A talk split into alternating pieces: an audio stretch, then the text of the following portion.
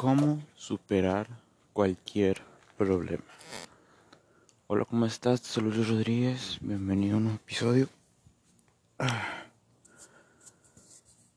¿Cómo superar un problema o una adversidad?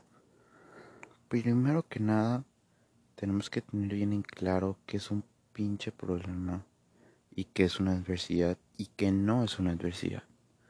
Adversidad. Una adversidad es cualquier cosa, cualquier cosa o situación que ponga en peligro tu identidad física o tu vida. Punto. Si yo estoy cenando unos tacos en la calle, por ejemplo, y llega dos personas con pistola en mano apuntándome a la cabeza diciendo que les dé el dinero, la cartera, el celular, todo. ¿Estoy en una adversidad? Sí. Si yo vivo en el planeta Tierra y hay un virus suelto, ¿estoy en una adversidad? No, güey. Una adversidad es cualquier cosa que atente contra tu vida o atente contra tu identidad, identidad física. Si a mí me roban el carro, digamos, yo lo estaciono, mmm, me voy a cenar, regreso y el carro no está. ¿Es una adversidad, sí o no?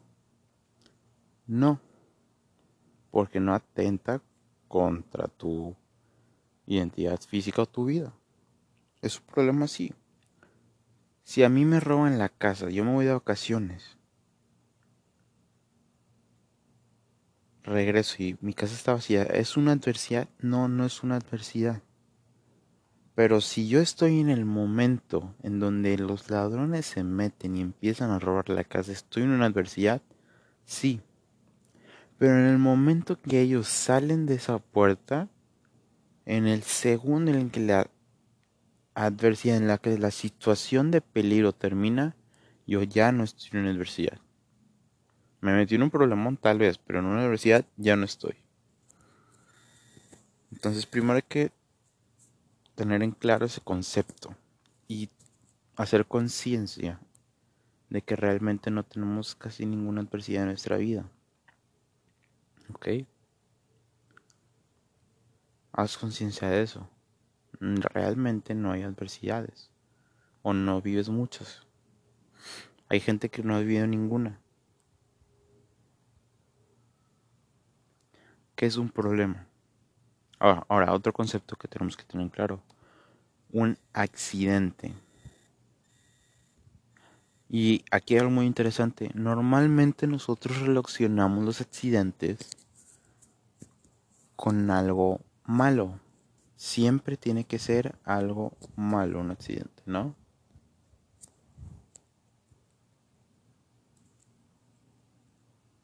Pero también hay accidentes buenos. Si me gano la lotería es un accidente. Sí.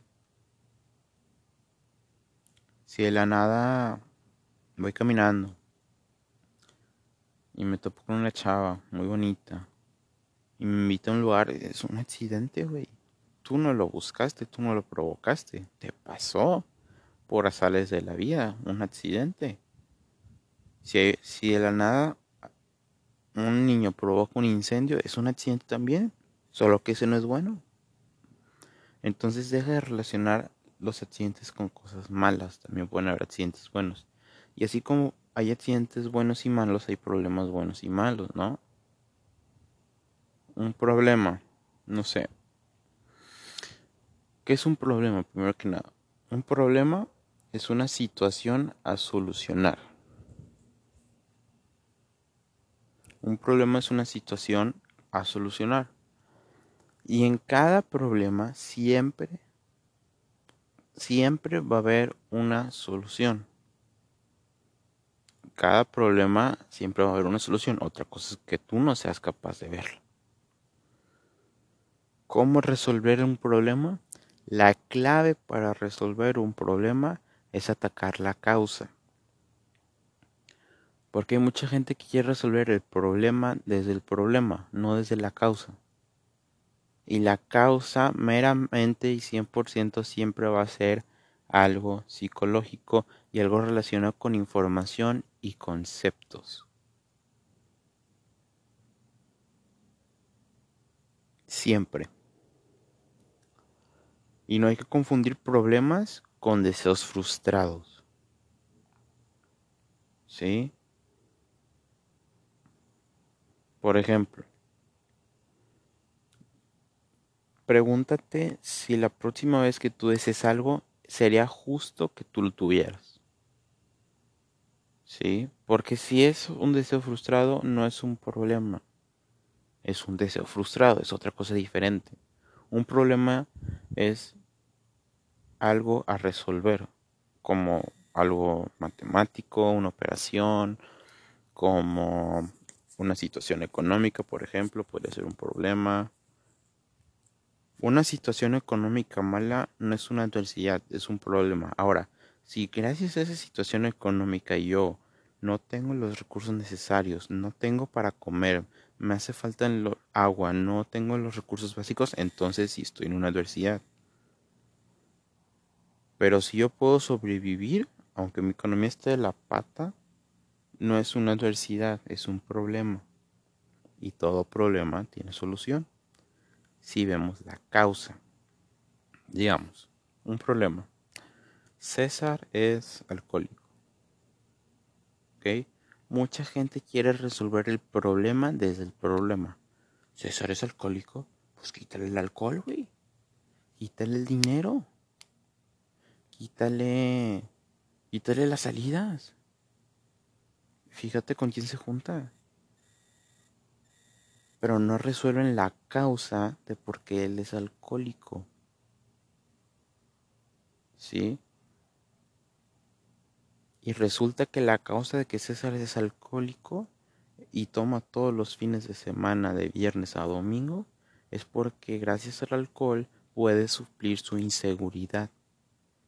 Entonces hace cosas que no haría sobrio pero con alcohol ya tiene, ya se atreve a hacer. Entonces, si la causa es la inseguridad, ya tenemos la raíz del problema y ahí desde ahí atacamos y por ende cortamos el problema y lo resolvemos. Fíjate bien, un problema tiene tres fases. Primero está la causa. La causa siempre va a ser algo psicológico o algo relacionado con información o conceptos. Cuando la causa crece, crece, crece, boom, se gestiona el problema. Y hay dos opciones ahí, o lo sabemos, sabemos identificar la solución o no. Si, no, si sabemos identificar la solución, ¡pum! Tomamos acción, resolvemos el problema, fin. Ahora también el pedo es que la gente identifica falsas soluciones, atacan el problema desde el problema. Ok. Y si no logramos llegar con la causa y con la razón, el problema evoluciona y se vuelve una consecuencia. En el punto en el que el problema se vuelve una consecuencia, ya no tiene solución. ¿Ok? Entonces nosotros tenemos que identificar la causa de esos problemas. La causa es lo más importante y la causa es, meramente siempre va a ser relacionada con conceptos, información y factores psicológicos. ¿Sí? Y no vayas a confundir un problema con un deseo frustrado. Un deseo frustrado, por ejemplo, yo quiero un departamento con clima, con una cama,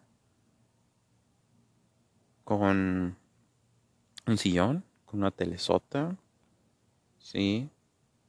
Con un estudio, con dos pantallas gigantes, una bocina, luces LED, un micrófono, una compu super potente, un carro, con vistas bonitas a la ciudad.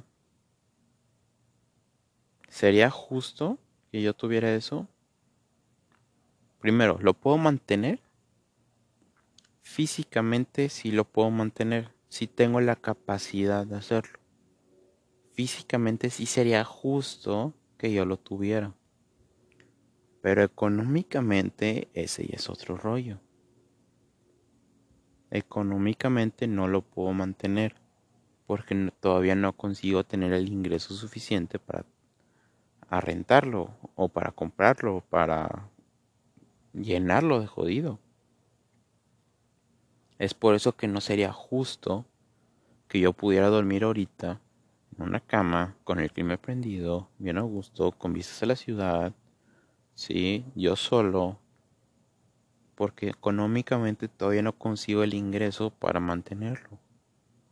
Soy capaz de limpiar, cocinar, de barrer, de trapear, de lavar mi ropa, de tender mi cama, de barrer y trapear todos los domingos. Sí, pero todavía no soy capaz de mantenerlo económicamente. Por eso no sería justo que yo lo tuviera. Es un deseo frustrado, no es un problema. Es una meta que poco a poco y que yo voy a conseguir seguramente, no lo dudo. Pero no puede ser considerado como problema si no es justo que yo lo tenga. ¿Ok? Ese, ese es otro rollo. Hacer que te lo merezcas, ¿no? Entonces, digamos, mm, así como hay problemas bonitos, hay problemas malos. Por ejemplo, yo quiero invitar a salir una chava, pero no sé cómo. Es un problema. Vamos a ver. No puedo resolver el problema del problema, necesito resolverlo desde la causa. La causa siempre va a ser psicológica o de conceptos. Mm, yo no tengo el concepto o yo no tengo el conocimiento o la experiencia para saber cómo invitarla a salir, por ejemplo.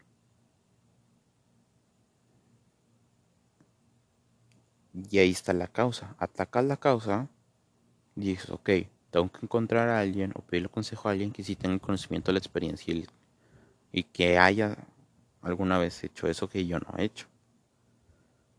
Lo consigues. Ahora, otro problema. No me atrevo a hacerlo. Tengo miedo. Busco la causa del miedo. La causa del miedo es la inseguridad y el miedo al rechazo. ¿Por qué? Porque yo tengo un concepto, mucho ojo ahí, el concepto de que si me rechaza va a ser el fin del mundo y voy a quedar en ridículo con todos.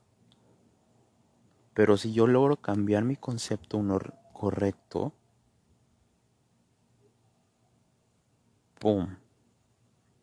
Cambio mi concepto y ahora tengo el concepto de que si me rechaza no pasa nada, es un aprendizaje, es una persona, la vida sigue y nadie lo va a recordar en cinco años. Cambio, o sea, fíjense cómo es en la misma situación, pero cuando cambia el concepto, cambian los resultados. Porque los conceptos y las ideas van a llevar un sentimiento, el sentimiento a una acción y la acción te va a llevar a un resultado. ¿Ok? Entonces tienes que identificar el problema desde la causa. Y recuerda que la causa siempre es relacionada con un concepto o con algo psicológico. Siempre, siempre, siempre, siempre. Así se resuelven los problemas. Atacando la causa, no resuelvas el problema desde el problema. Sí, no resuelvas el tenerle miedo a hablarle a esa, a esa morra, por ejemplo, con de que no sé, ataco el miedo con, con no sé, con lanzándome, ¿no? Así es lo tonto. Así todo paralizado. Funciona así. Pero a la siguiente que invites a salir, vas a seguir teniendo miedo, güey. No resolviste ni madres. Superaste tu problema, sí, pero no lo atacaste de origen. Ahora, la chava ya te dijo que sí. Ahí tienes otro problema. ¿A dónde chingados la llevo, güey? ¿O qué chingados voy a hacer? Entonces resuelves el problema desde la causa. ¿Sí?